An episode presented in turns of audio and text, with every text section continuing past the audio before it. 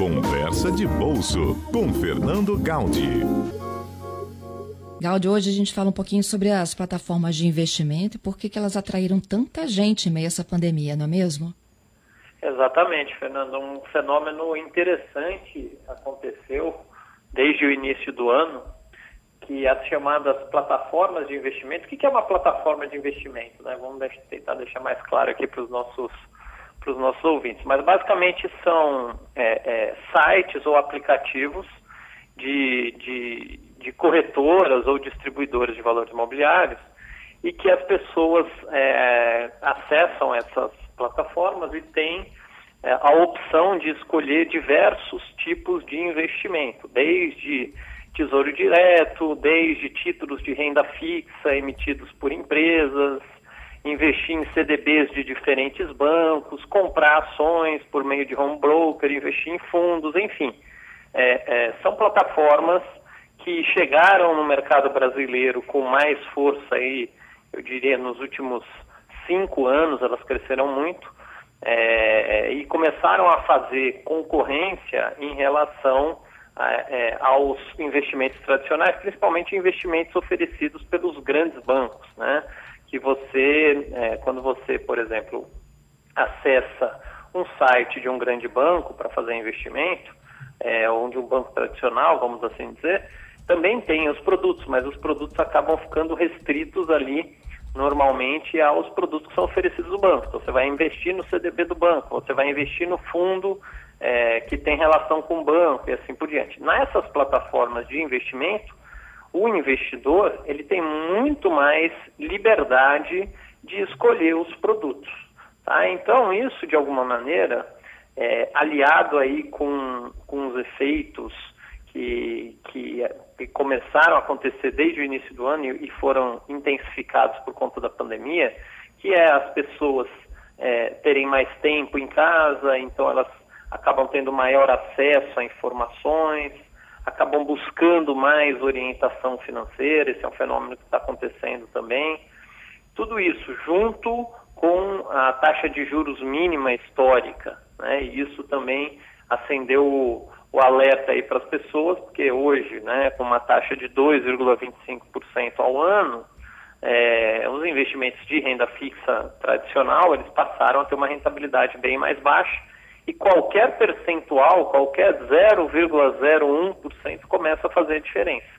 Então eles buscam alternativas e essas plataformas de investimento se beneficiaram muito. Então saiu uma estatística aqui essa semana que desde o início do ano elas tiveram um aumento na, na sua base de clientes em torno aí de 74%, então o número de clientes que começaram a, a usar esse tipo de plataforma aumentou significativamente, sendo que em alguns casos esse aumento chegou em quase 250%, principalmente, e esse que, que, que chama atenção, é, nos meses de março e abril, né, que foi efetivamente aí no início é, da quarentena. Então isso leva a gente a identificar que essa, essa esse conjunto de fatores, né, taxa de juros mínima, mais tempo em casa, maior acessibilidade à educação financeira, é, taxas altas dos produtos tradicionais, dado o atual cenário de, né, de taxa de juros baixa. Então, quando você investe num fundo de investimentos, por exemplo, ele tem uma taxa de administração de 2%, sendo que a rentabilidade é, dos juros, a taxa de juros básica da economia é 2,25%, não faz sentido, é totalmente fora da realidade. Mas por incrível que pareça, ainda existe fundos com essa característica. Eu fiz uma pesquisa aqui, tem mais de 3 milhões de pessoas que estão investindo em fundos que aplicam em títulos do Tesouro, em títulos públicos, e que cobram 2% ao ano de taxa de juros. Só que esses títulos públicos, hoje, o máximo que eles vão pagar é 2,25%. Ou seja, não vai sobrar absolutamente nada para o investidor, porque só o custo que ele vai pagar de taxa de administração corrói toda essa rentabilidade. Então, todo esse conjunto de fatores fez com que as pessoas é, realmente se movimentassem, né? Então, isso, esse foi um, um, um dado interessante aí que, que foi possível e está sendo possível capturar aí no primeiro semestre de 2020, Fernando.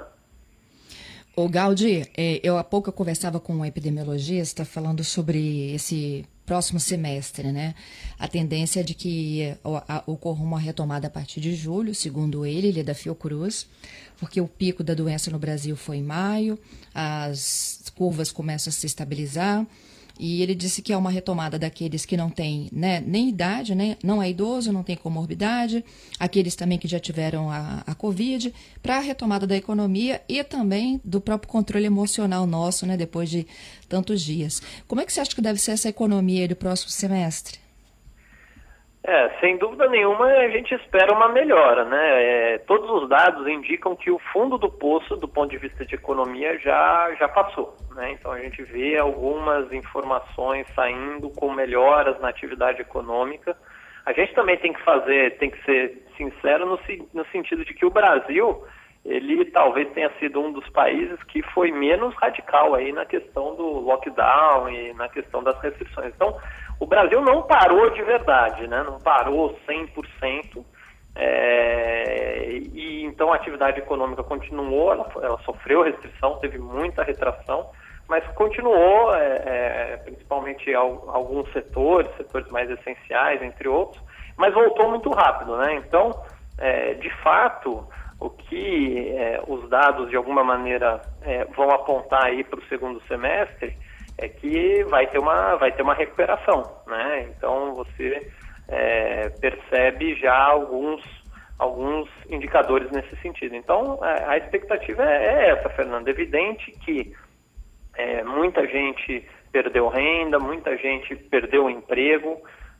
A gente vai sentir ainda esses impactos para, para ao longo do ano, né? E, e sem dúvida nenhuma também ano que vem, mas começa a aparecer já um pouco uma, um, no, do ponto de vista da economia, começa a aparecer uma luz no fim do túnel, né? Então, é, já, você já, já vê aí diversas cidades, em diversos estados, repensando retomadas de, de atividades que antes é, é não, não, não estavam nem programadas, como, por exemplo, restaurantes, bares, é, escolas, é, entre outras atividades, né? Então, de fato começa a ter aí uma, uma expectativa melhor para o segundo semestre, mas de novo, né, essa melhora ela não vai ser o que muitas pessoas estavam imaginando, que seria aquela é, é, é, em V, né, volta em V da economia, ou seja, ia cair muito rápido e ia voltar muito rápido a comunicação desse processo aí de home office é assim mesmo, a comunicação se interrompe.